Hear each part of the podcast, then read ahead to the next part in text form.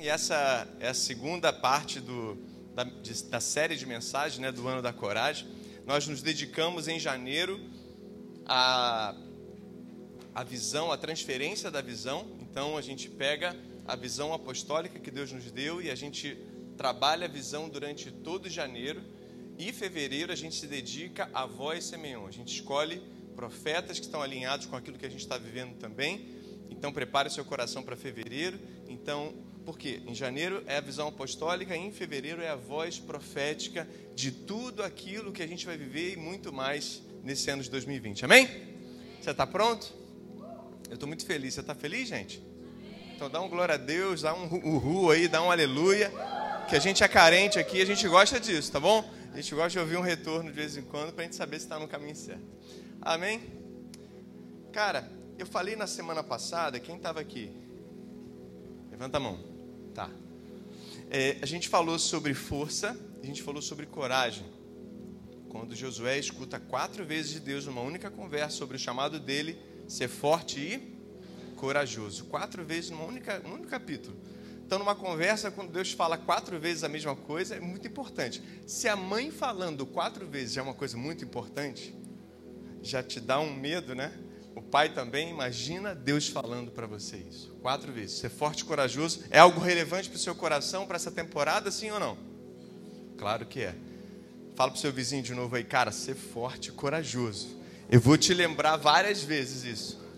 Ser forte e corajoso. E aí a gente definiu o que era força. É a capacidade de quê?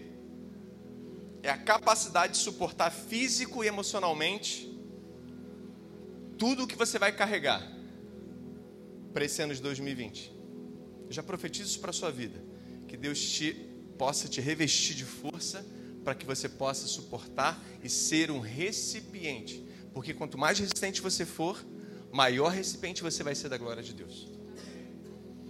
E a gente definiu coragem também, que é o ano da coragem. Tem slide aí do coragem? Tem? Não? Tá nesse computador? Coragem é a capacidade de você ser fiel até o fim. São duas unções que Deus liberou a Josué e que Ele está liberando nesse tempo profético para nós. Amém? força e coragem. Coragem para você ser fiel e continuar, cara, até o fim. Tudo que ele quer de você é fidelidade.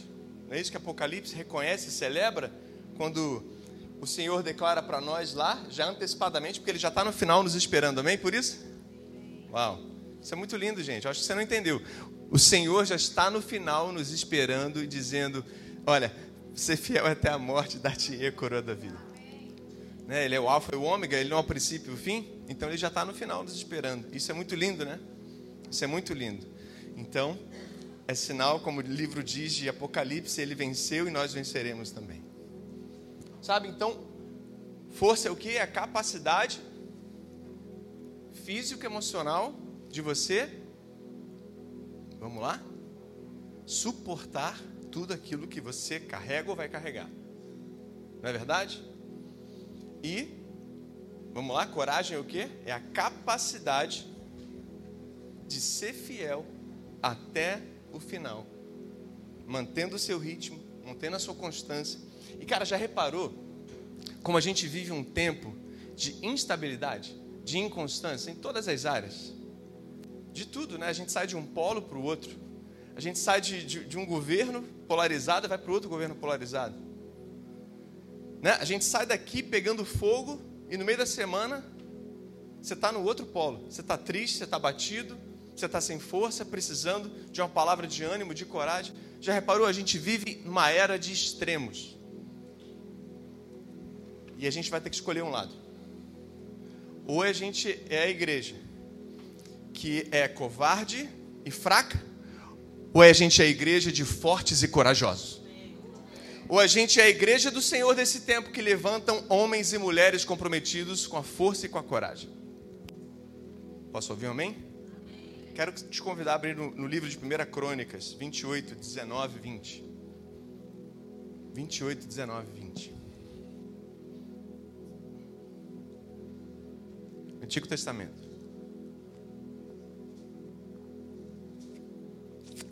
O farfalhar da Bíblia está acabando. Louvo a Deus pela sua Bíblia de papel, pela sua Bíblia também digital, é a mesma unção, tá, gente? Bíblia é Bíblia, né? Palavra é palavra, né? Mas glória a Deus. Você é apaixonado por ela. A gente está lendo a Bíblia em seis meses. Se você não está enganjado ainda, eu te convido a entrar no plano. Sempre dá tempo. Coração de Deus é um coração de mãe, né, e de pai, né? Então tem sempre lugar para que você possa sentar e aprender. 1 Crônicas 28, 19 e 20. Disse Davi a Salomão: Tudo isso a mão do Senhor me deu por escrito, e ele me deu entendimento para executar todos esses projetos. E acrescentou: Seja forte e corajoso. Ele disse para o filho: Seja forte e corajoso. Eu quero dar uma pausa aqui rapidinho. Você tem filhos espirituais? Você é filho espiritual de alguém? Então, se você tem filhos espirituais, eu quero que nessa semana você se dedique a impulsioná-los, dizendo: seja forte e corajoso. Se você tem pais espirituais, eu quero que você incomode eles, falando assim: cara, ora por mim, por força e por coragem. Amém? E quem não tem, procure para que você tenha cobertura a partir dessa semana. Seja forte e corajoso. Mãos ao trabalho. Diga para o seu vizinho mãos à obra. Força e coragem é para alguma coisa, cara. Você, você enche o tanque, não é para guardar o carro na garagem, faz sentido? É para você usar até a última gota, até porque gasolina tá caro.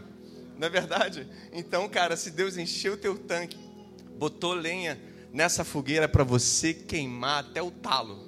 Amém? Pode dizer amém que eu sou carente, eu já falei isso. Seja forte e corajoso, mãos ao trabalho, mãos à obra. Não tenha medo, diga comigo, não tenha medo. Nem desanime.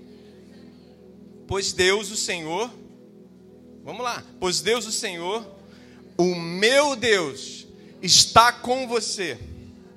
Ele não o deixará, nem o abandonará, até que se termine toda a construção do templo do Senhor. Uau! Palavra do Senhor para nós nessa noite. Escute bem. Por que, que Deus não deixou Davi construir o templo? Alguém sabe? Por que, que Deus não deixou Davi construir o templo? Porque ele era guerreiro, porque ele tinha mãos de sangue. O que mais? Eu vou mais fundo. Mais do que isso. Porque você não pode viver uma vida espiritual sozinho. Você precisa trabalhar sempre. Deus quer que a gente lembre sempre da próxima geração. Sempre em deixar um legado. Mais do que ser heróis, Deus quer que você levante heróis. Se você, se você acha que Deus já trabalhou bastante em você, cara, que você é um cara muito, muito cheio de Deus, muito cheio de conhecimento de Deus, que você é um cara que estudou, viajou, sei lá, se capacitou, ou tem muitas experiências com Deus, que Deus já falou muito com você, isso tudo é para alguém. Isso tudo não é para você. Lamento te informar. Isso tudo é para alguém. E isso só vai ter honra quando você estiver derramando isso em alguém. Enquanto você for uma represa e não voltar a ser o rio, nada disso tem honra. Isso só faz porque reino é isso. Reino é isso aqui, ó. Fala para o irmão que está do seu lado. Você é reino de Deus. E eu só sou alguma coisa por causa de você. E você de mim. Nós somos um corpo. Um aparelho locomotor não consegue se locomover perfeitamente sem, sem, sem as duas pernas. Sem uma perna, a gente fica né, limitado, com déficit de movimento, de equilíbrio, de força. E aí você precisa de uma prótese, uma órtese, para poder continuar se movendo. A mesma coisa. Um olho, já, já experimentou, sabe, é, observar alguém sem uma visão? ela não tem noção de profundidade. Ela precisa dos dois olhos. Assim como você precisa, sabe, é, é, de, de cada centímetro quadrado do seu corpo, de cada órgão, de cada víscera, de cada, sabe, pedacinho do seu corpo, nós precisamos um dos outros, amém? Nós somos interdependentes. Para você ser um discípulo de Jesus, você precisa ser discipulado. Faz sentido? Então, tudo está conectado. E a vontade dele é que a gente se prepare nesse ano, se fortaleça, para que a gente avance em maturidade. Porque a gente só pode ser forte e corajoso, sabe? É, de acordo com as nossas experiências e maturidade para isso. É muito fácil você ter ah, músculos, né? Hipertrofia, você ser um cara extremamente sarado, nada contra, né? Acho bonito, acho legal, mas veja, cara, nada, nada disso, sabe? Eu acho que você, você, você mulher casaria com um cara tá bonito assim, mas que tem alguma coisa na cabeça, sim ou não? Que tem maturidade, sim ou não? Faz sentido para alguém? Posso ouvir um glória a Deus e aleluia? Ah, não é verdade? Vice-versa. A gente também gosta de mulher, sabe? Eu gosto de uma esposa, sabe, sempre é, é, bem vestida, bem arrumada, com cabelo em dia. Ela faz a sobrancelha, eu reparo. Repare, não é sobrancelhas, hein? É, que mais? Ela, sei lá, cada detalhe dela eu reparo, sabe? Mas ela não é só isso.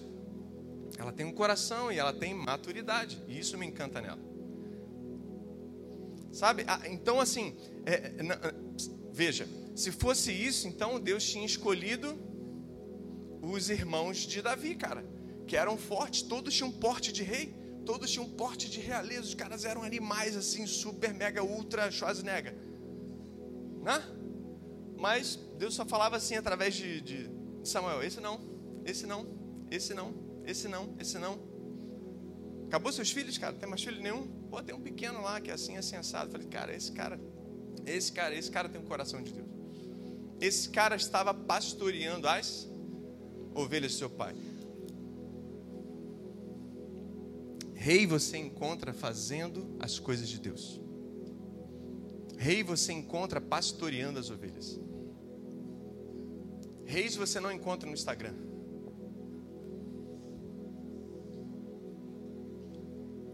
Reis você não encontra aparecendo em vitrines, cara. Sabe? Onde a mulherada está caindo em cima. Desculpa, isso não é rei. Reis se encontram fazendo a vontade de Deus, no centro da vontade de Deus. Esses são os verdadeiros reis e sacerdotes que Deus quer levantar. Deixa eu voltar para o texto aqui. Então, você não pode se preocupar em ser o herói apenas, cara. Você tem que se preocupar com um legado só faz sentido tudo isso aqui se a gente estiver construindo. Sabe, a gente não é eterno aqui, tudo bem? A gente não é eterno aqui, então a gente tem que construir já pensando na próxima etapa. Você não sabe como estou feliz. Cadê André? Cadê todo mundo? Os meninos estão lá, estão lá fora.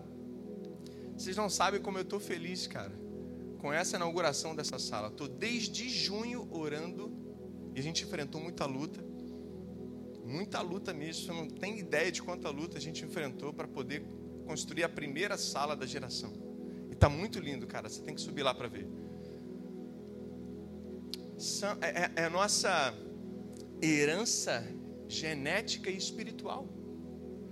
Cara, a gente está lutando aqui, dando cabeçada para ter uma mente sobrenatural, sim ou não? Para que a mente sobrenatural vença a mente natural todos os dias, sim ou não? Que você alimenta o leão ou o leão da carne ou o leão do espírito. Você tem um leão só para alimentar e você só tem um prato. Aliás, você tem dois leões e um prato. Você vai ter que escolher quem que você vai alimentar. Tudo bem? Então, a gente luta todo dia para alimentar o leão do espírito, sim ou não? Enquanto eles, cara, já nascem num ambiente profético, sendo educados numa visão dessa, sobrenatural, onde eles se movem, tem palavras de conhecimento, tem impressões, desenhos sobre pessoas, oram por cura, se falam se Deus existe ou não, eles só vão ter uma resposta: Deus existe, pronto.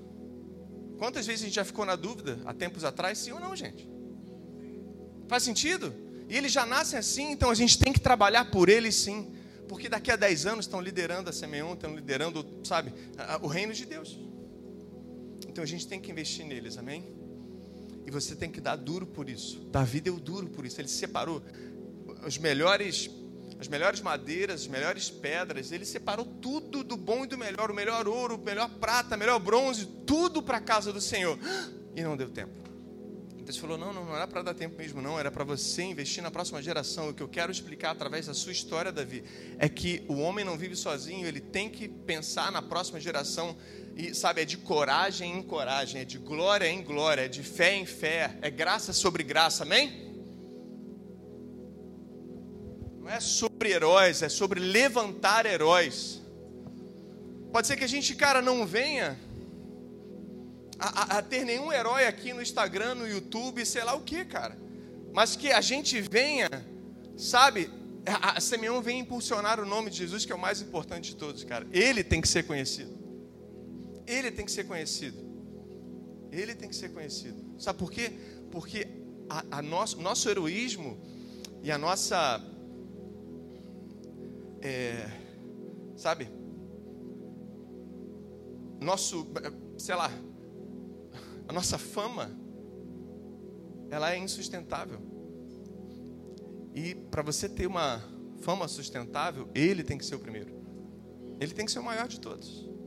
Porque o Brasil foi marcado, e a história da humanidade é marcada por isso. O Brasil, principalmente porque a gente tem vivido isso nos últimos tempos sobre insustentabilidade.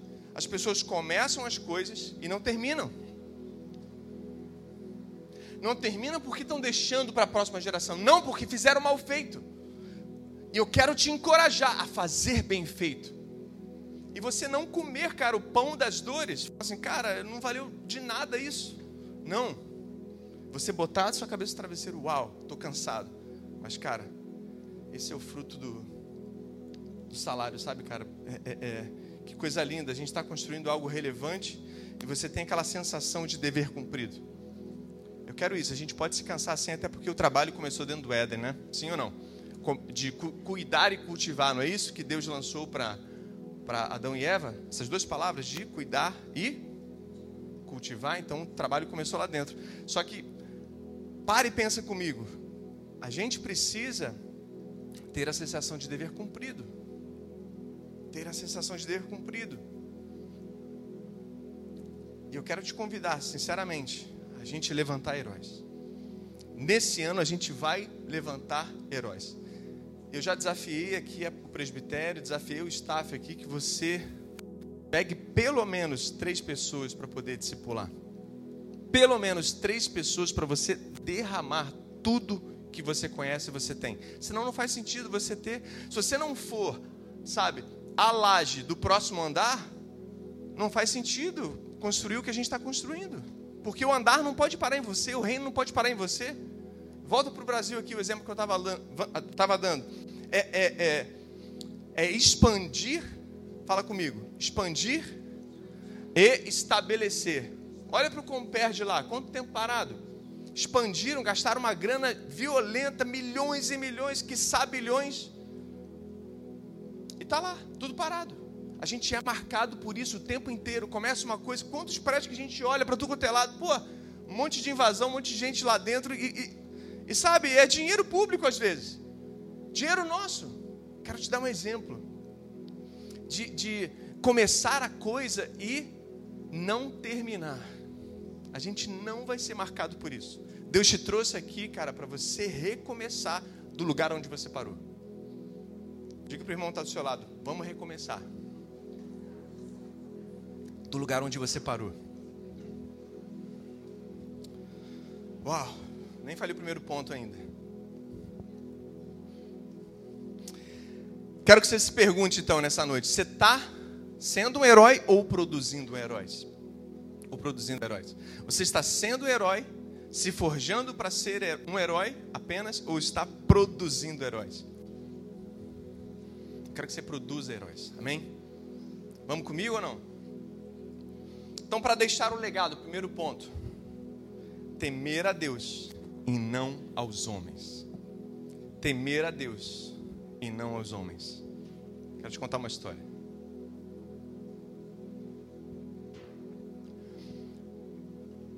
Os três astronautas mais conhecidos, eu falei um pouquinho disso no dia 31, no culto da virada.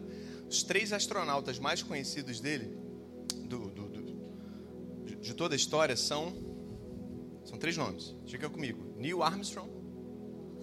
Quem mais? Michael Collins e Hã? Buzz Aldrin, que é o Edwin Aldrin. A Disney, né, a, a, na verdade a Pixar deu fez uma homenagem a ele, porque o apelido dele era Buzz, o Buzz Aldrin. E se tornou um personagem do Toy Story. Quem já viu esse desenho? Uau. Produzir heróis alguém comandou essa missão, sim ou não? Você não sabe o nome dele, mas você sabe quem foi.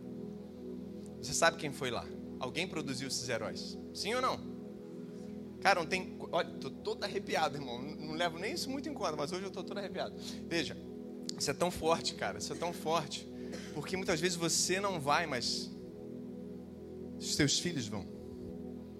Seus filhos espirituais vão. Quando eu cheguei no Descende, nos Estados Unidos, e pisei naquele campo, quando eu pisei naquele gramado, eu senti meu pé afundar, algo estranho assim.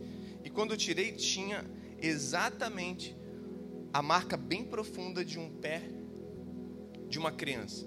Aí depois ela veio, veio voltando assim. Eu falei, ué, será que eu pisei alguma coisa que grudou no meu pé e produziu um formato de um pé de uma criança? E eu olhei para o meu pé, não tinha nada. O Espírito Santo falava para mim assim: os seus filhos vão pisar aqui.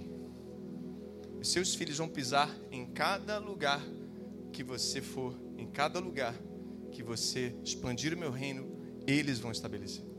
Uau! Se você não recebeu no seu coração, eu estou com meu coração em chamas aqui, cara. Então, quem quer ser um filho espiritual dessa casa sabe para onde a gente vai. E a gente vai chegar nesses lugares. Sabe? O Buzz Aldrin, na Apolo 8, Apolo 11 que chegou na Lua, né? Mas na Apolo 8, ele vai simplesmente eles tinham que fazer uma, uma viagem né, para poder testar todo o equipamento e, e, examinar o lado escuro da Lua para poder voltar, né, para poder é, fazer um o primeiro passo da missão.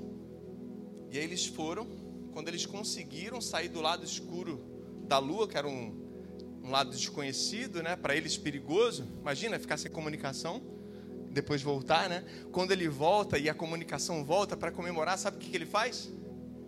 Ele pega a Bíblia e começa a ler. ele começa a ler na volta, cara. Louvando a Deus. Os outros olhando para ele assim: o que, que é isso, cara? Tá doido? Eu falei: não, cara. Comemorando, irmão. Estou celebrando aqui essa vitória. Nós somos heróis. Aí teve uma endemoniada lá nos Estados Unidos que processou ele. Mas Jezabel é, processou ele lá, né? que, que ele não poderia fazer isso, que isso era desonra. Eu falei, cara, o diabo quer mandar até no universo, irmão. quer processar até quem vai no universo, irmão. Então não liga pro diabo não, cara. Vai em frente. Não tem temor de homens, não. Tema Deus. Tema Deus. E aí ele volta, celebrando. O processo não dá em nada. Claro que nenhum juiz deu isso, né? Claro que nenhum juiz deu isso. E aí Apolo 11, né? Vem Apolo 11, os três entram na nave e pum, vão para a lua. Uau! Chegaram lá, pisaram na lua. Cara, aquela festa, né? Os primeiros homens que pisaram na lua em 69. Aí eles voltam. O que, que o Aldrin faz? O Buzz Aldrin? ele faz uma ceia, ele leva pão e vinho. Ele faz uma ceia, ele celebra a ceia dentro da Apolo 11, voltando, celebrando. Uau! Uau! que, que mané universo, que mané diabo, que mané homens. Eu quero celebrar o meu Deus, amém? é a primeira ceia no universo, cara. Imagina o cara muito pioneiro. Cara mais pioneiro fazendo isso do que pisando na lua. Fala sério. Não é? Uau, olha o que Deus chamou para fazer, cara. Ser pioneiro. Então não é sobre ser um herói, é sobre levantar heróis. Uau. Jesus foi nosso herói, sim ou não? Mas eu tenho certeza, cara. Meu irmão, ele pulou que nem eu pulei ali, com certeza, muito mais alto, sabe? É, ao lado dele, vendo um filho dele, vendo o legado dele fazer aquilo ali, sim ou não? E, sabe, o Espírito Santo com certeza está falando para Aldrin assim, cara, valeu muito a pena ter te salvado, né? Morrido por você. Uau, muito incrível, né? E o cara volta. Enfim, e aí ele fica na, na surdina um pouquinho, ele guarda um pouco essa, essa questão da, da ceia. Isso foi descoberto muito tempo depois, porque estava com medo de outro processo. mas enfim, é, mas ele soltou lá um dia, lá numa entrevista, e cara, nunca em nada. E aí, certo dia, ele estava visitando o Muro das Lamentações. Quem, quem sabe o que é Muro das Lamentações? Né? E parte desse muro, na verdade, o muro é a parte do templo de Salomão que ainda ficou de pé. Quem sabia disso? Tá. Então é parte do muro do próprio templo que ficou de pé até hoje. Por isso que eles vão lá e oram ali naquele lugar, botam um papelzinho. Já viram isso? Sim ou não? E é esse templo que é o legado de Davi na vida de Salomão. É sobre isso que eu estou falando. Vem comigo, fica ligado. E aí ele vai, quando ele pisa e olha para aquilo tudo, um pedacinho né, do muro, imaginando como é que seria o templo, né? Quem já teve lá, gente? Uau, uau. E aí, ele olha para aquilo tudo e falou: Cara, essa maior emoção da minha vida. Os jornalistas logo já botaram assim, mas por que, que é a maior emoção da sua vida? Porque tudo cobria, né? Claro, um herói está indo pela terra, viajando o mundo, chamado pelo presidente lá da época do, de Israel. Mas por quê?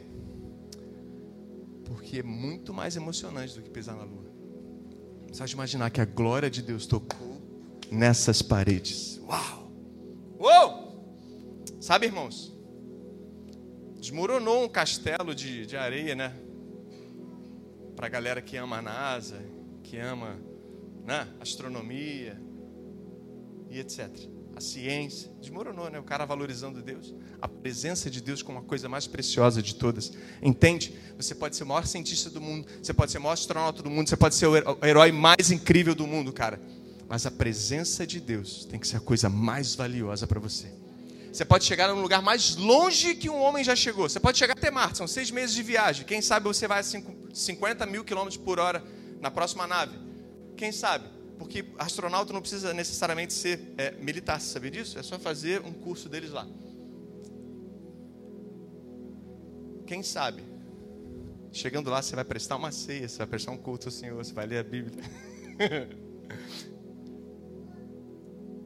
Uau. Sabe por que, que Davi foi rei? Porque ele nunca valorizou o trono, ele valorizava a presença. Ele valorizava aprender diariamente com o próprio Pai. Ter um coração igual ao próprio Pai. Não valorize, cara, os tronos. Tem muitos cargos que vão te dar aí, vão te entupir de cargos. Valorize a presença. Porque a gente não é o que a gente faz. A gente é o que ele nos tornou através da cruz. Porque um dia que a gente deixar de fazer e minha identidade estiver definida naquilo, perdi tudo. Perdi o tesão, desculpa. Perdi, perdi a vontade, perdi a alegria, perdi tudo, cara. Mas um dia que a minha felicidade estiver na presença de Deus, aos pés da cruz, uau, eu tenho tudo. Eu tenho tudo tenho tudo. Valorize a presença de Deus. Nela você encontra todas as coisas que você precisa. Nela você encontra tudo. Aí a gente faz, né? A gente faz tudo, né? A gente vai até a lua, a gente vai até Marte com muito prazer.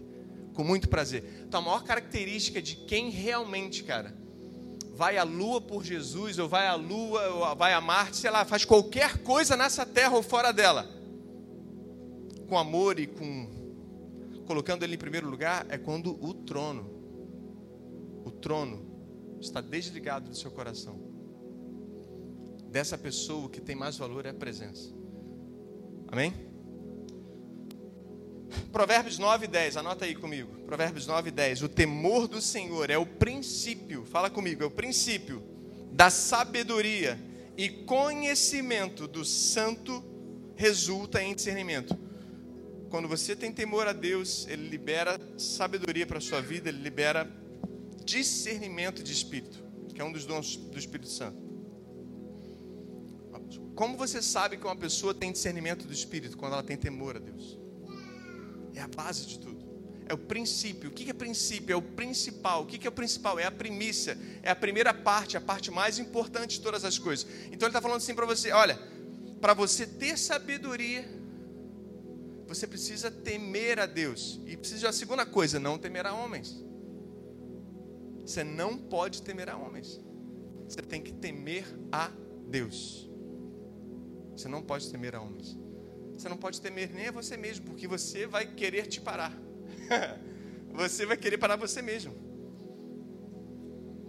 Quantas vezes, irmãos, que a gente, a gente se sabota? Quantas vezes a gente fica se sabotando? Ah, não consigo. Ah, não posso. Ah, não faço. Ah, não quero. Ah, não isso, não aquilo. Porque a gente está 40 dias de jejum, sabe para quê? A primeira coisa é para você aprender a dizer não para sua carne e dizer sim para o Espírito. 40 dias aprendendo a ter um coração moldável para dizer sim. Uau! Porque sua carne vai pedir um belo bife, a sua carne vai pedir né, um belo chocolate, e eu só estou enxergando. É, a sua carne vai pedir um milkshake, posso falar mais, gente? A sua carne vai pedir uma pizza, que mais? Posso falar mais? Não? Parou? Ah, tá.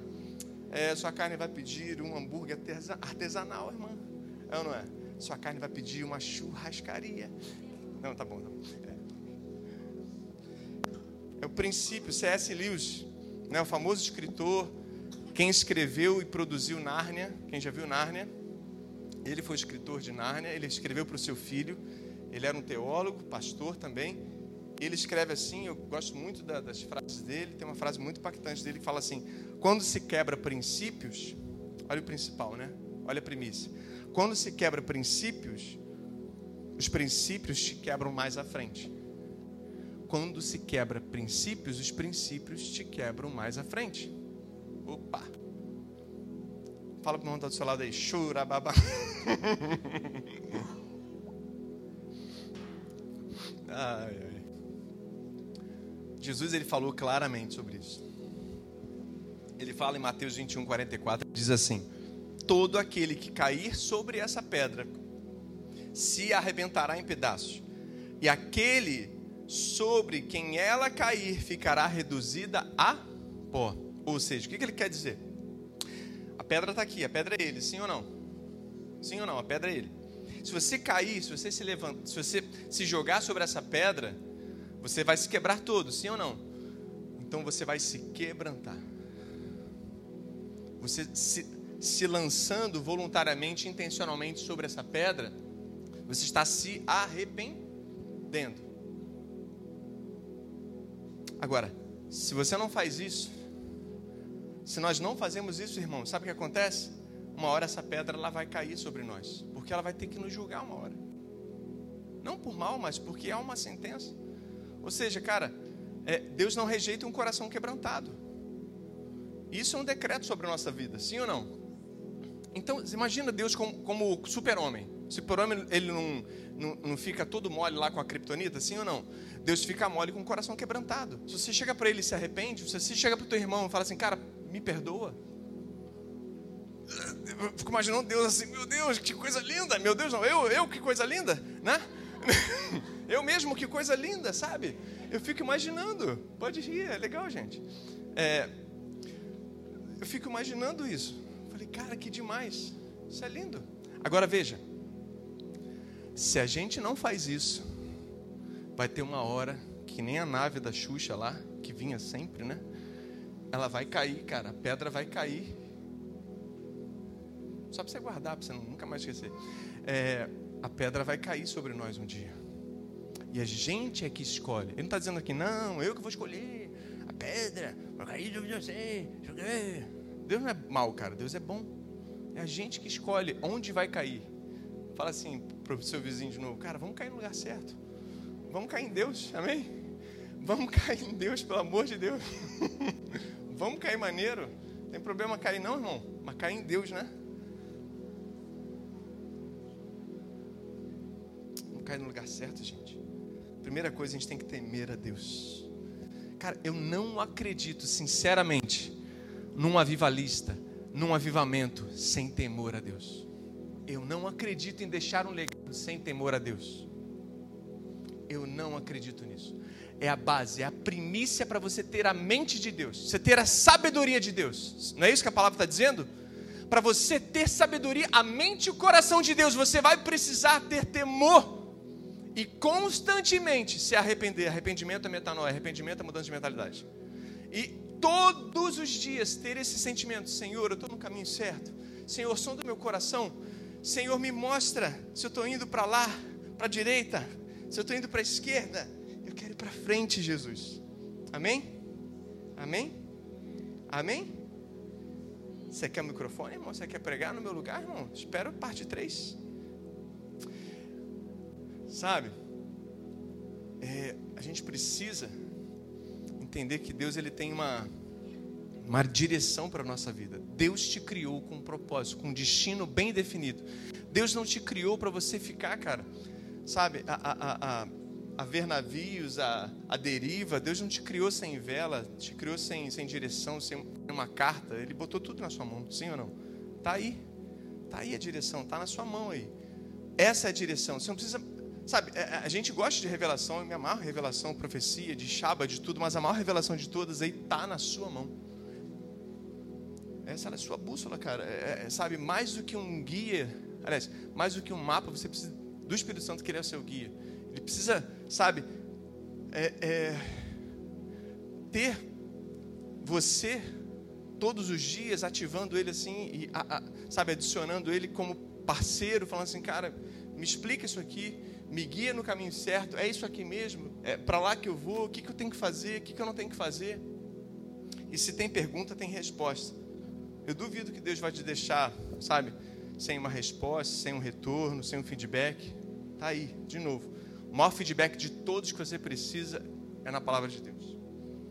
Muitas vezes a gente quer o feedback dos gurus, né, gospel, mas cara, do YouTube lá, sei lá que está pregando, mas o maior feedback de todos está na tua mão aí. Por isso que a gente vai ler a Bíblia em seis meses. Quem já leu a Bíblia toda aqui? Levanta a mão. Tá. Vamos ler tudo, né, gente? Quem já leu duas vezes aqui? Levanta a mão. Tá. Quem já leu três vezes aqui? Levanta a mão. Pode ir? Pode? Quatro. Cinco. Perdi. Tá. Eu estou indo para a quinta vez completa. Antigo Testamento algumas vezes. Mas vamos lá. Eu quero te, te falar uma coisa aqui, cara. Vale a pena focar na recompensa. Vale a pena. Isso é de Deus. Muitas vezes fala assim, não, não ganhar com Deus, não sei o que. Calma, não é para tudo. Mas vale a pena focar na recompensa. É isso que ele ensina, Romanos 8,18. Olha o que diz. Eu penso o que sofremos durante a nossa vida não pode ser comparado de modo nenhum com a glória que nos será revelada no futuro. Fica tranquilo, querido. Fica tranquilo. Deus tem um futuro de paz para você, um futuro glorioso para a sua vida. É só você se manter fiel, temendo a Ele. Segunda coisa, para a gente deixar um legado. Segunda coisa, para você ter uma injeção de coragem aí, para a gente deixar esse legado na terra. A partir da Semeion não parar por nada. O primeiro é não temer a homens, temer apenas a Deus. O segundo, não parar por nada. Lembra quando Jesus ele entra numa aldeia e ele para tudo, para, ele está no caminho, ele para e fala assim: Não, vou entrar aqui. Ele entra e acha dez leprosos. Quem lembra dessa história? Lucas 17. Ele entra, o que, que ele faz? Ele cura os dez leprosos, ele lança uma palavra e ele fala o seguinte: lê comigo aí, 17, 14. Vou esperar você chegar.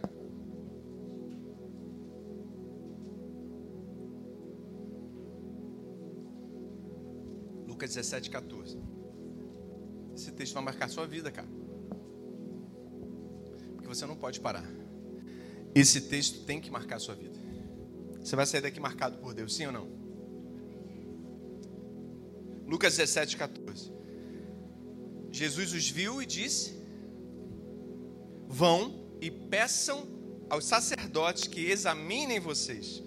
Quando iam pelo caminho, o que, que diz aí? Eles foram curados. Sabe quando a gente é curado? É quando a gente está no caminho. É quando a gente não para. É quando a gente está fazendo a vontade de Deus. Quando a gente está enganjado nos sonhos de Deus. Quando a gente está enganjado em deixar um legado. Quando a gente está enganjado no propósito da sua casa paternal. E aí você é curado. Você tem cura constante. Foi só sair da escravidão o povo do Egito que duas milhões de pessoas foram curadas instantaneamente, porque começaram a caminhar. Entende? Caminhe, não pare. Quero que você feche seus olhos aí rapidinho, cara. Bota a mão no seu coração. Vem comigo. Fala assim: Deus, eu me arrependo. Se um dia eu parei em algum processo, se eu me perdi em alguma etapa, eu te peço perdão, Deus. Eu quero agora voltar para os trilhos do seu amor, voltar para o lugar onde você preparou para mim, estar de acordo com a sua vontade, viver o seu sonho, o meu destino. Por isso, Deus, me dá coragem, vem sobre mim, vem com a sua imparabilidade, assim como você liberou aquela palavra sobre aqueles leprosos. Eu estou indo, estou de volta, estou no caminho e jamais vou parar, porque é você quem me encoraja, é você quem eu preciso, em nome de Jesus. Amém. Uau. Olhando para os leprosos, pensa comigo, quando você para, o seu destino para. Para e pensa. Se eles tivessem parado, a palavra não foi indo, eles não iam ser curados. Se eles decidissem parar, eles não iam ser curados. Você só pode viver o seu destino se você não parar. Tudo vai colaborar para você parar. Tudo. Todas as forças serão contrárias para você. Você precisa de foco. Só, só tem uma palavra, cara, é, você agarra na palavra de Deus e vai. Você tem medo? Vai com medo mesmo. Já falei na semana passada que o corajoso não é aquele que não tem medo, é aquele que vence mesmo com o próprio medo que tem. Entende? Vence com o medo que tem, vença com o medo que você carrega. Não é ausência de medo. A coragem não é ausência de medo. É você vencer com aquilo que você tem. O corajoso é aquele que reconhece seu medo, mas vai lá e faz. Então vai com medo mesmo. Amém?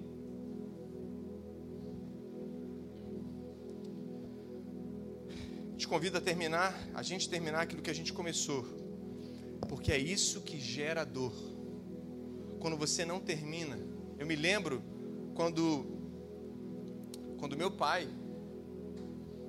me convidava sempre sábado e domingo para dar uma volta. Meu pai tinha uma outra mulher, né? Eu tinha 10 anos de idade, e a gente foi descobrindo isso aos poucos, ele tinha uma uma outra pessoa, ele traía minha mãe. E toda vez que chegava sábado e domingo, eu criava muita expectativa. Muita expectativa. Eu queria muito, eu gostava muito de jogar é, pilotar kart, de fazer várias coisas assim, final de semana, que eu só gostava de fazer com ele. Então criava muita expectativa. Aí chegava na hora, ele sempre falava assim: não, vamos sim, não, vamos sim, não, vamos lá, não, vamos fazer, vamos fazer. Até no sábado mesmo, no próprio domingo, chegava na hora certa, eu já estava pronto e falava assim: pô, não dá não, cara. Me ligaram lá do hospital, nada, era a pessoa que estava ligando para ele. E eu tenho que ir e tal, atender essa paciente, papapá, papapá. Quando você não, não termina aquilo que você foi chamado para fazer, você gera dor gera, na próxima geração. Você gera dor na próxima geração. Se Davi não tivesse feito isso, imagina o trabalho de Salomão. Imagina se Davi não tivesse preparado as madeiras, o ouro, a prata ali, as pedras preciosas, a, a, o mármore, seja lá o que for. Salomão não seria quem ele foi chamado para ser. Entende que o seu posicionamento trava ou libera tudo da próxima geração? Então, o que, que você está esperando? O que você está esperando? A gente vai ser resposta para a nossa geração ou não? E você vai disparar o destino da próxima geração ou não? Ou os nossos filhos vão pagar pela nossa negligência? Porque, cara, filho paga pela negligência dos pais, sim ou não? Quem tem pai e mãe, sabe, numa família disfuncional, sabe o que eu estou falando, cara. Só Deus, não é verdade? Só Deus para ser justo. Agora, deixa eu liberar uma palavra para você, se você sofre disso, como eu sofri muitos anos. Deus é justo. Deus é bom. Ele é seu pai. E ele vai dar conta de todas as injustiças na sua vida. Ah, vai. Ele nunca desapontou, ele nunca traiu quem confiou nele. Antes do seu pai ser seu pai, ele é o seu pai. Antes de sua mãe ser sua mãe, ele é o seu pai e mãe. Ele é tudo para você. Ele é tudo para você. Se seus pais erraram, cara, Deus não tem nada a ver com isso. Ele continua sendo bom. Ah, mas meu pai, minha mãe foi estuprada. Eu nasci de um estupro. Tá. Deus continua sendo bom. Porque se esse suposto pai, né, entre aspas, e essa mãe que sofreu abuso são seus pais da terra, Deus ainda assim te desejou. Deus ainda assim planejou você e tem um propósito para você, independentemente do que aconteceu. Essa é a terra, bem-vindo à terra. A terra foi tocada pela maldade, a terra foi tocada pelo pecado. Essa é a terra. E nós, como os filhos da realeza, como os filhos amados, nós temos que nos levantar e restaurar essa terra. O governo é nosso. E você precisa se levantar para reconciliar filhos aos pais, os pais aos filhos. Esse é o nosso chamado. Ministério da reconciliação. Sim ou não? Esse é o nosso trabalho. Dói, é complicado. Bem-vindo ao reino também. A palavra diz que o reino de Deus ele é tirado à força. Por isso que você não pode temer a homens. Por isso que você não pode parar. Porque senão a gente expande, mas não estabelece.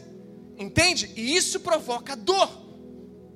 Nós precisamos ir até o fim. Nós não queremos ver uma próxima geração manchada, uma próxima geração doente de novo. E a gente vai liberar o destino da próxima geração com sozo. Veja, olha, olha aquele filho que, desculpa, aquele leproso que voltou, o único que voltou. O que, que ele libera para ele? Leia aí no próximo versículo. Ele libera o quê? A sua fé te salvou. Não é isso? Ou seja, a sua fé trouxe sozo para você, te salvou no espírito, te libertou e te curou. É a salvação plena, completa. Não é só o Hírios, não é só a, a, a salvação, sabe, é, é, é espiritual para uma vida eterna, não, é a salvação para viver o reino hoje, restaurar essa terra, o sozo de Deus. Cara, deixa eu abrir um parênteses aqui rapidinho, depois passa ali, cara. Se você não tiver condições de levar um, livro Soso ali, cara, esse livro é demais. Deixa, deixa pendurado aí, a gente crê que tem crentes aqui de verdade, amém, irmãos? Que você é imparável, que na semana que vem você vai trazer de um pagamento. Do... Mas, cara, lê esse livro. Esse livro vai falar muito com você. A gente está para implantar isso, a gente está trazendo da Beta, só que é um processo longo para trazer esse ministério da Beta, o ministério Soso. Você chega lá na igreja, na Beta, nos Estados Unidos, na Califórnia, e você vê, cara, várias cabines assim de Soso, as pessoas, sabe, sendo, é, é, ter, tendo um encontro real com, com a presença de Deus, sabe, sendo curada, não só salva, né, mas salva é, é no espírito, na alma e no corpo, ou seja, sabe, curado, liberto e salvo é, é, de, em amplo aspecto, sabe, é muito incrível, porque não é a, não é a pessoa que ora por você, não é o ministro que ora por você, é você que escuta a voz de Deus durante toda a sessão. E Deus passeia por toda a sua vida. Deus fala do seu pai, da sua mãe, dos seus irmãos, dos seus filhos. Cara, é muito incrível. E a gente quer isso, uma igreja saudável, nesse nível. Quer, quer construir uma igreja, sabe, extremamente curada para curar. salva para salvar, porque, cara, para e pensa. Quem ama a sua salvação aí? Levanta a mão. Então por que, que a gente não salva? Então a gente tem que salvar, cara. A gente tem que ir para as ruas e fazer o que a gente está propondo aqui, levantar uma geração que vai ser escolada, que vai entrar para a escola sobrenatural. E a gente vai para as ruas, como a gente foi nesse sábado, a gente vai liberar a salvação de Deus para todas as pessoas, toda criatura. Amém ou não? Então vamos lá, gente. Vamos se engajar aí. O que tem trabalho para ser feito não está no gibi, tem muito trabalho. E eu te convido a participar com a gente disso. Amém? Uau! É, Tiago 1, 6 a 8.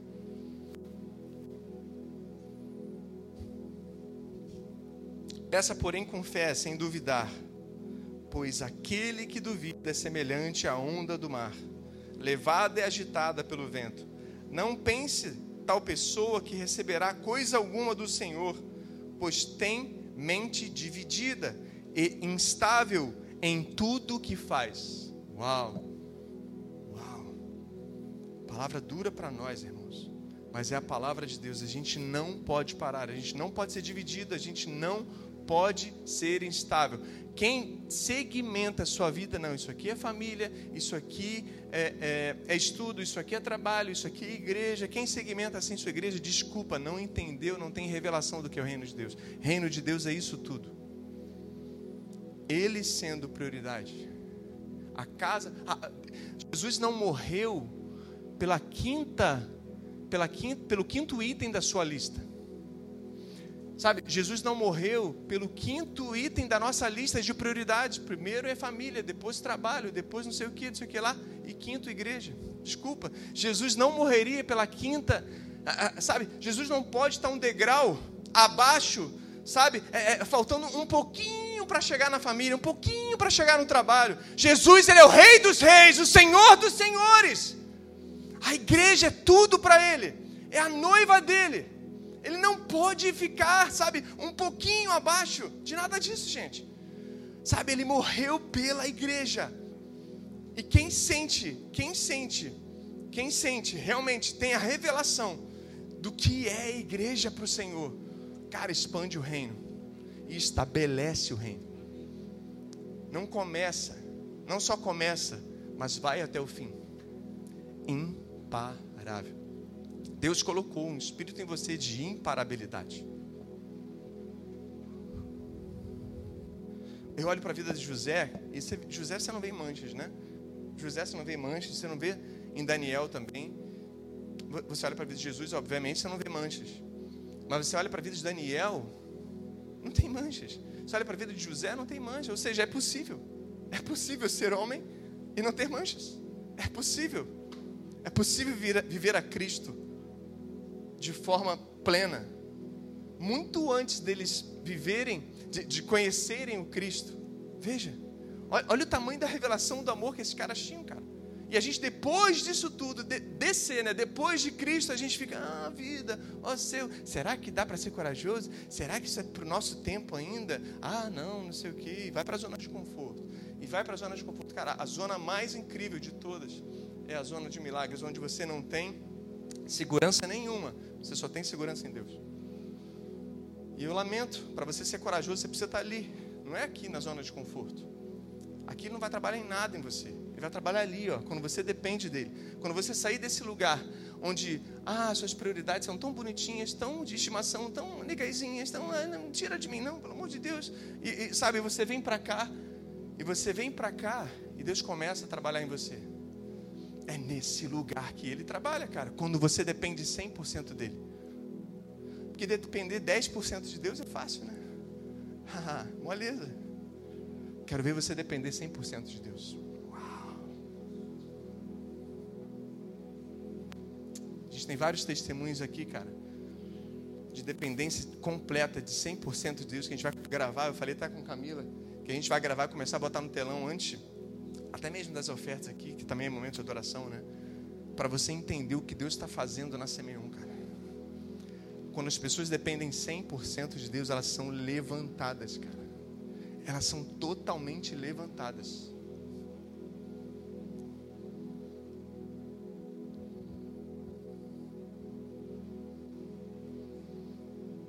Sabe, José, ele era o reflexo do seu próprio processo você, vê, você vê a história dele, ele coloca o nome dos filhos dele como reflexo do próprio processo dele. Quais, quais eram os nomes dos filhos de José? Manassés e Efraim. Sabe o que significa Manassés? Sabe o que significa Manassés? Deus esqueceu de toda, Deus me fez esquecer de toda a dor que eu passei na minha aflição. Ou seja, houve cura, sim ou não? guarda aí, aguenta aí. Aguenta, senta que lá vem a história, irmão. Quem assistiu esse programa na minha época? Ninguém? Efraim, Deus prosperou, me fez prosperou na terra, me fez prosperar na terra da minha aflição. Uau! Vem comigo. Quando você, quando você não para e você então indo no caminho é curado por Deus, Deus te prospera. É condição sine qua non, é um princípio. Quando você não para, ah, mas eu vou desistir. Cara, não, mas é o ano da coragem, eu não posso parar. Eu não vou parar. Eu não vou parar por nada. Mesmo cambaleando, cara, mesmo, sabe, naquele barco ali que tudo balançava como os discípulos, ele morrendo de medo, eu não vou parar.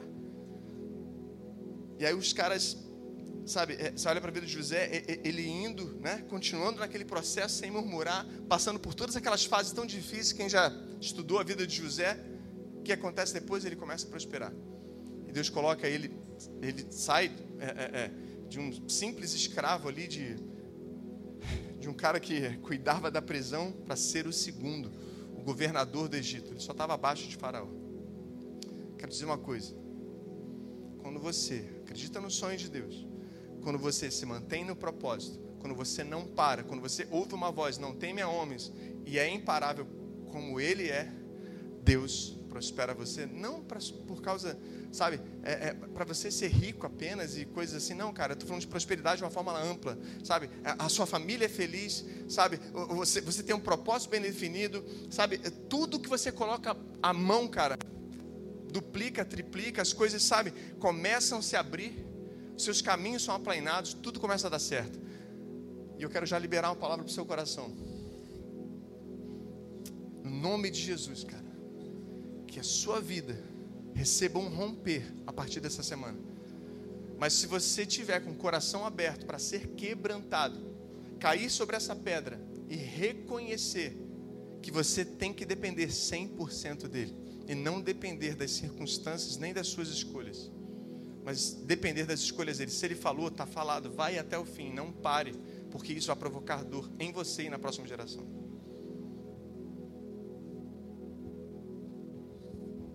Existe um ditado em inglês que diz assim: é, Forgive is not for God, ou seja, perdoar não é esquecer.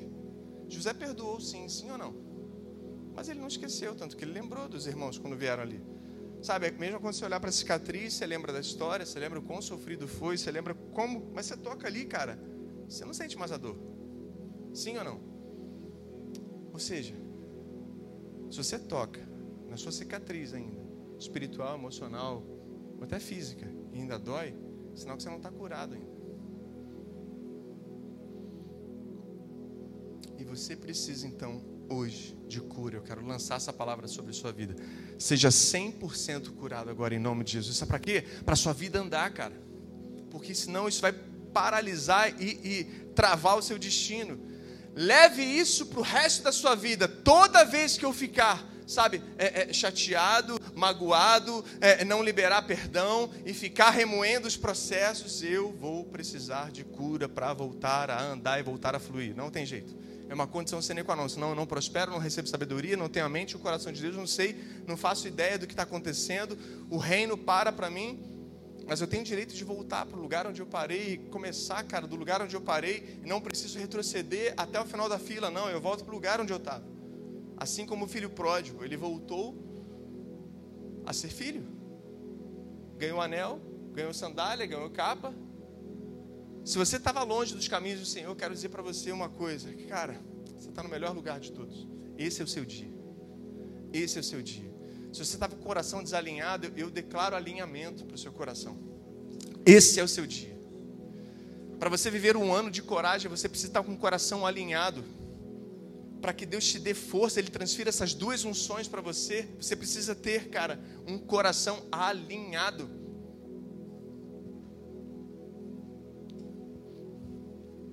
Você sabe que uma atitude você precisa pensar, agir. Aliás, você precisa pensar, sentir, para depois agir, sim ou não? Para você ter uma atitude, qualquer atitude. Tipo, eu quero dar um abraço no meu filho. Eu primeiro penso naquilo, depois eu começo a sentir compaixão ou sentimento primeiro, depois eu volto a pensar. Tipo, se alguém bate uma porta aqui, estou distraído, é uma sensação, sim ou não? É, é, um sentimento, vem pelos meus sentidos. Eu sinto aquilo, começo a pensar que ah, a porta que bateu, sei lá, foi o vento, entende? E aí eu tomo uma atitude, ou eu sinto medo, ou eu vou lá fechar, eu tomo alguma atitude. Sim ou não? Está entendendo o que eu estou falando? Então, qualquer atitude você precisa pensar, sentir ou agir. Eu quero dizer um plus aí. Botar um plus. É, reagir também. Reagir também. Eu quero fazer um link do que eu estou falando com Provérbios.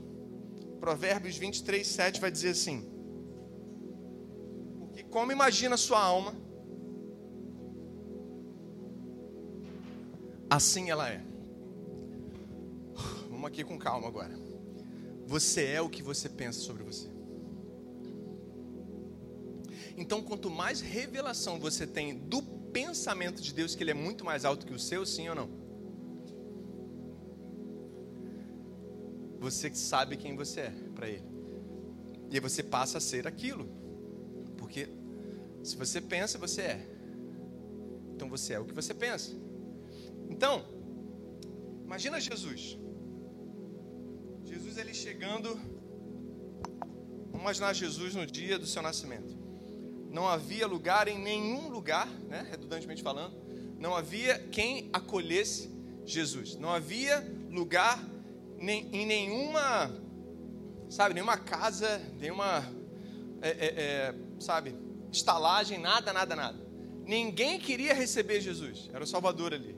E deixaram ele nascer numa, numa manjedoura, num lugar onde dormiam animais. Ele nasceu ali, num lugar bem precário. Fico imaginando Jesus, o Espírito de Deus dizendo assim, cara,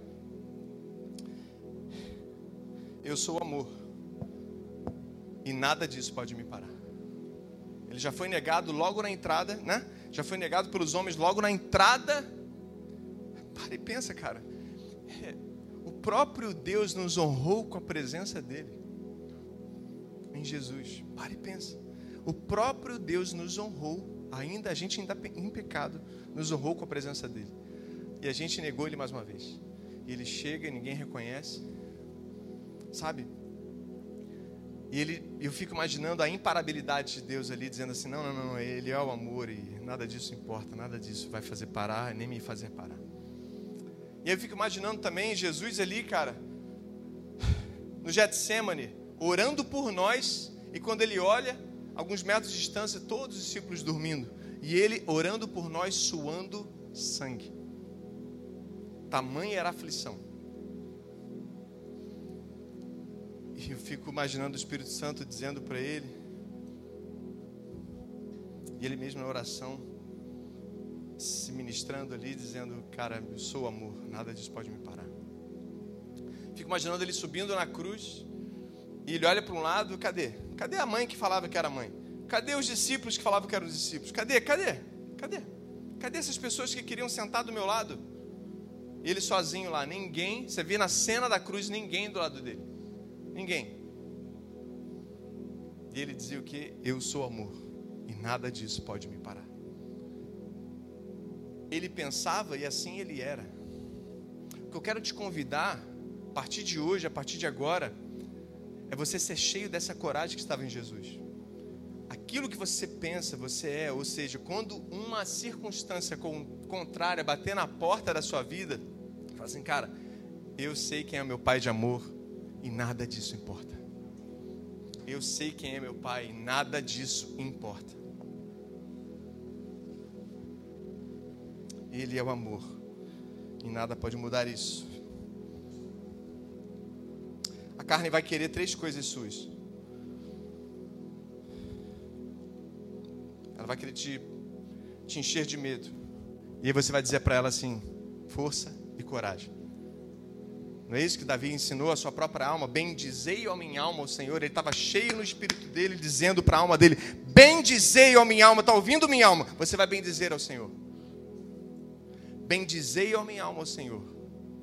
Você comanda a sua alma. Assim como você pensa, assim como você é. Assim que você é. Você vai ter medo e você vai declarar força e coragem. Tudo vai querer te parar. E você vai ouvir a voz de Deus dizendo: como ele disse para Davi, não desanime. Não desanime. Você vai querer dizer não. Não para Deus, né?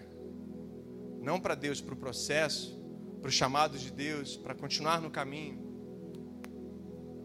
Só que você vai ver uma voz dizendo assim: Eu estou com você todos os dias até a consumação dos séculos. Como ele disse para Davi disse para Salomão: Olha, ele é, ele é teu Deus, cara. Ele vai estar com você até o final. Terceira e última coisa que eu vou terminar. Vamos repetir os três pontos aí para você deixar um legado, para você viver realmente um ano da coragem. Primeiro, não temer a homens. Depois, não parar por nada. Três, cada sim é importante. Cada sim é importante. É... Eu uma vez eu estava em 2000, né? Em 2000 isso. Eu tinha cerca de 20 anos mais ou menos. Daí você pode fazer o cálculo quantos eu tenho, né? Quantos anos eu tenho? É. É... Eu estava no Maracanã, era o último dia da geral. Quem pegou a geral aí no Maracanã?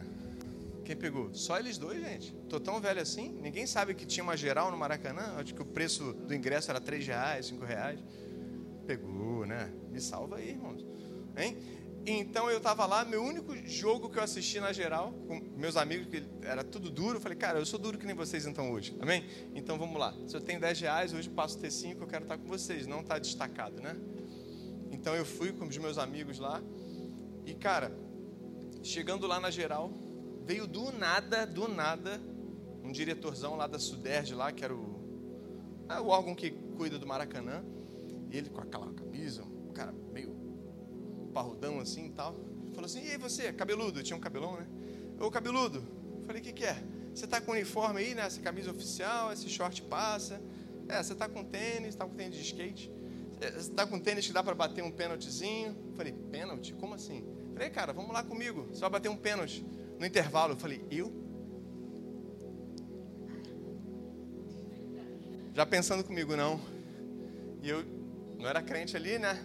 Mas eu já estava disciplinado, né? Bem dizer, a minha alma assim, não, eu vou sim, vou, vou lá, vou bater. Aí o cara escolheu cinco flamenguistas, cinco tricolores.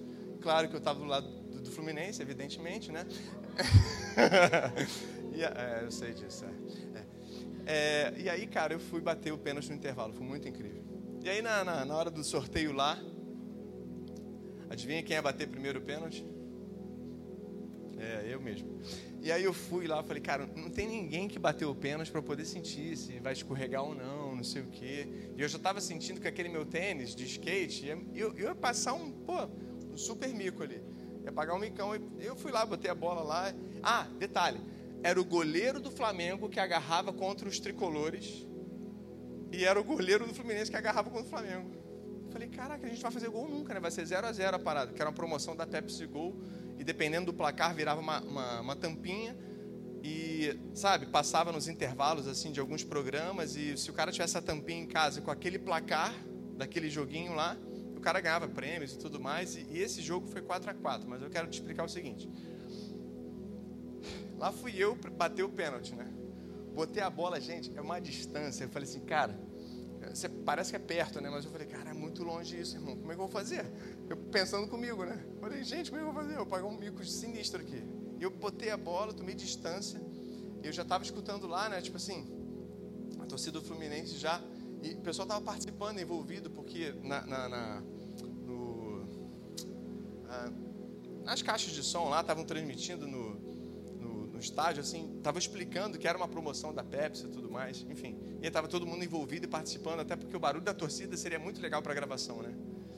Senão acho que nem se empolgariam. Mas enfim. E aí eu fui lá bater, cara. Só sei que na hora que eu fui bater o pênalti, sou canhoto, né? Eu, eu queria escolher o meu lado de segurança, que é esse lado daqui. E eu dei aquela escorregada, tênis de skate, cara, para jogar no, no, gramado. Imagina, eu dei uma escorregada. Aí eu peguei meio de trivela, assim. Cara, a bola fez isso. E o goleiro, claro que é safo, né? Ele foi pro lugar certo, ele pulou para cá. A bola entrou no meio, assim, quase no ângulo, assim. Falei, caraca, maluco, eu fiz o gol no Maracanã, cara. Eu saí correndo, falei, caraca. Falei, tetra, tetra. Né? É, é, é. Cara, torcida do Fluminense, é, cabeludo, cabeludo. Eu, pô, cara, que não sei o que, arranquei um monte de grama, botei no bolso e tal, para lembrar, né? Para lembrar, falei, cara, pisei no Maracanã, irmão.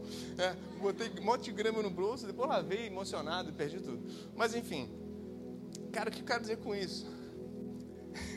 como Hebreus diz, tem uma multidão de testemunhas esperando a revelação dos filhos de Deus, cara. Hebreus fala sobre isso. Aqueles homens, todos aqueles heróis da fé, trabalharam para levantar você como herói para esse tempo.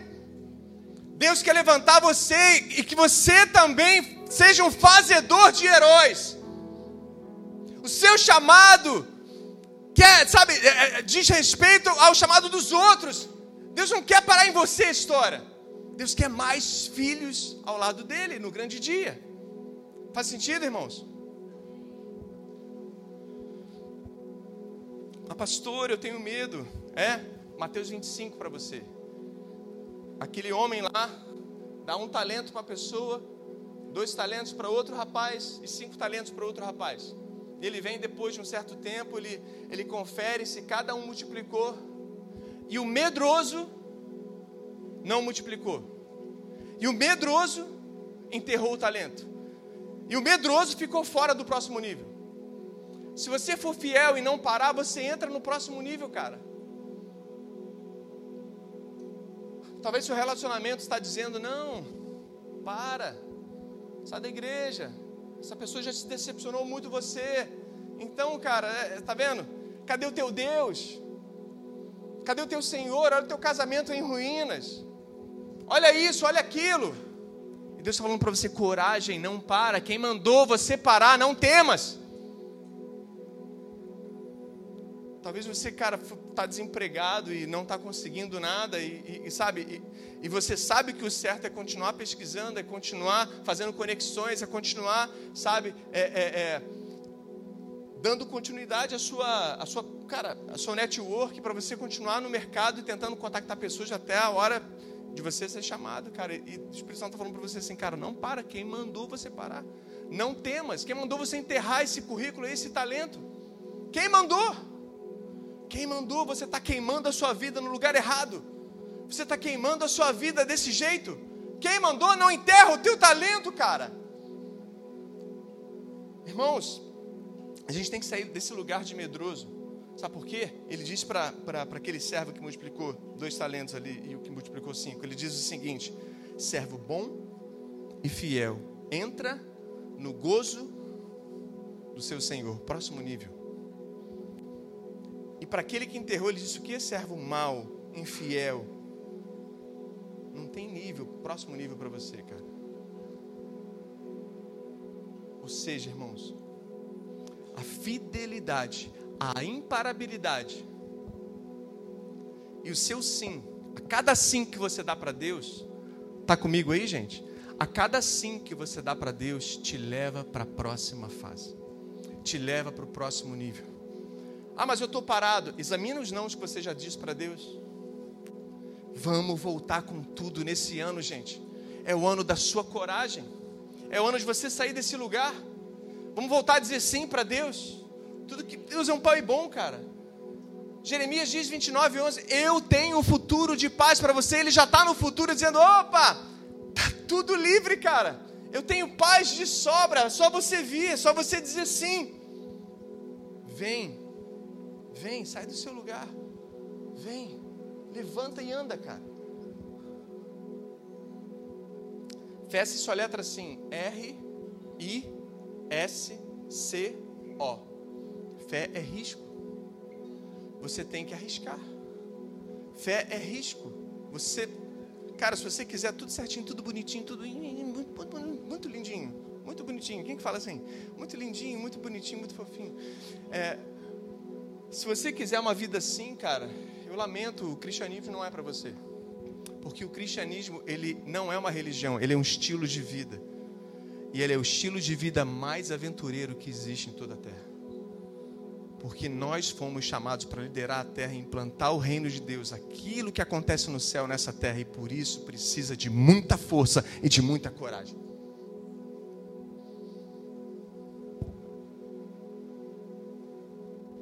Você é o resultado do número de sims que você já deu para ele. Você é o resultado no número de sims que você deu para ele. Se você está aqui nessa noite, porque você disse sim. Faz sentido? E por que não continuar essa jornada?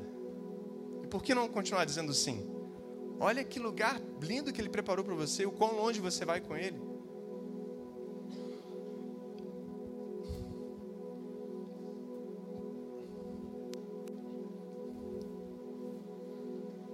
Gênesis 45, vou terminar, prometo.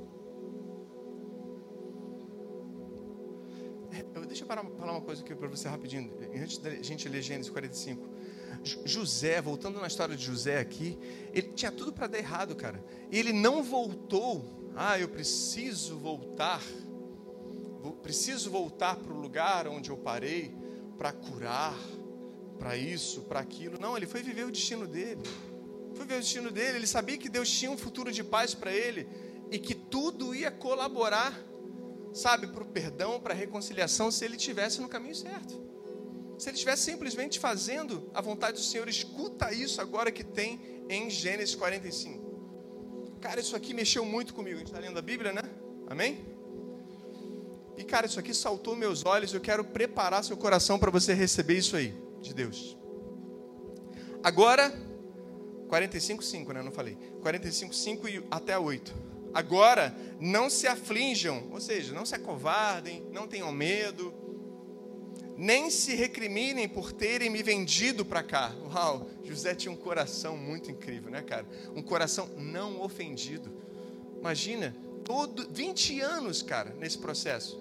E ele liberando perdão para os irmãos dizendo isso: olha só, não fiquem com medo, não se aflijam, não vai acontecer nada. Foi Deus que está usando tudo justamente para isso aqui. Ele continua falando: ó,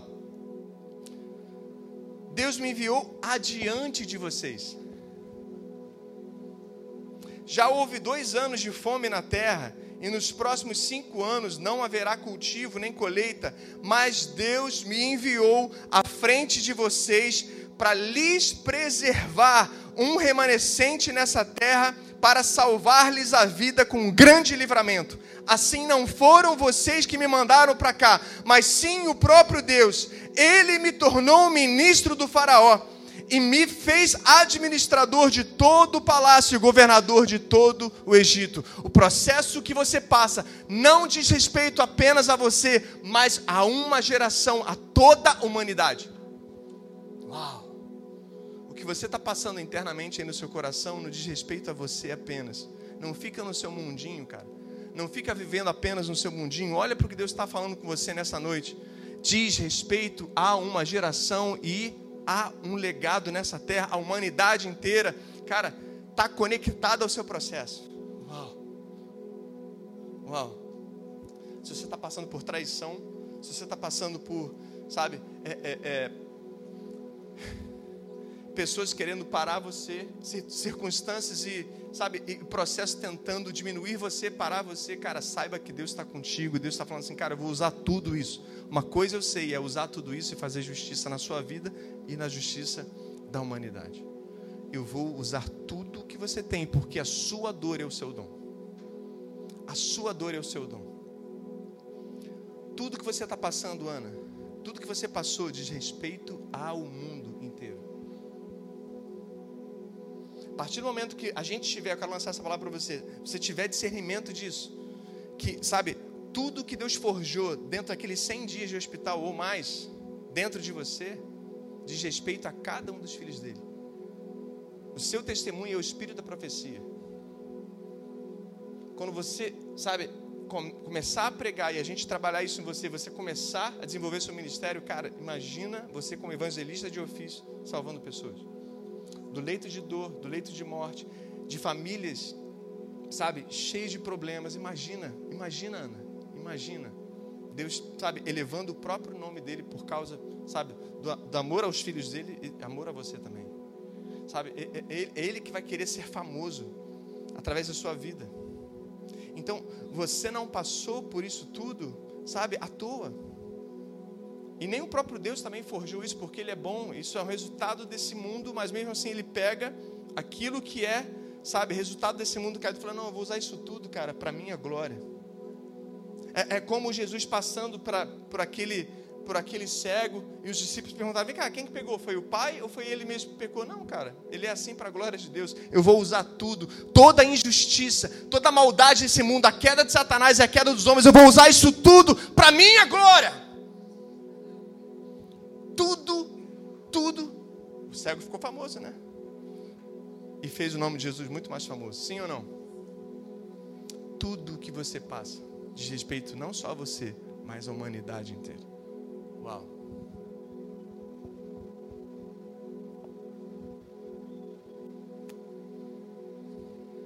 O nível do seu temor a Deus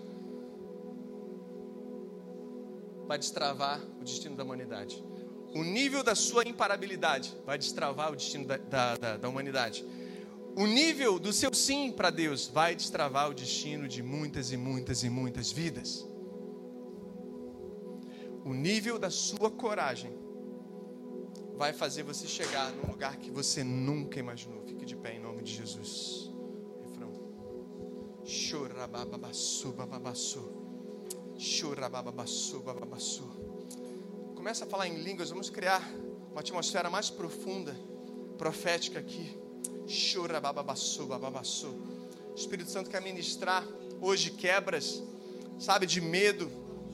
Sabe, quem estava com o caminho paralisado, a vida paralisada, estava sem um romper, hoje vai receber um romper na sua vida, no seu caminho, no caminho, na direção do seu destino, do seu propósito. Chora bababassu, bababassu. Chora, babaçou, babaçou. Ei, tudo estava dizendo para você dizer não. Não, não, não, não, não. A partir de hoje, querido. Oh, sabe quem está do seu lado? É aquele que disse sim para tudo. E você vai olhar para o lado e ele vai dizer para você: diga sim, diga sim, porque eu digo sim. Eu disse sim. Eu, eu. Oh, passei para as maiores aflições do mundo. No mundo tereis aflições, mas tende bom ânimo, porque eu disse sim, eu venci o mundo. Diga sim comigo e vencerás também.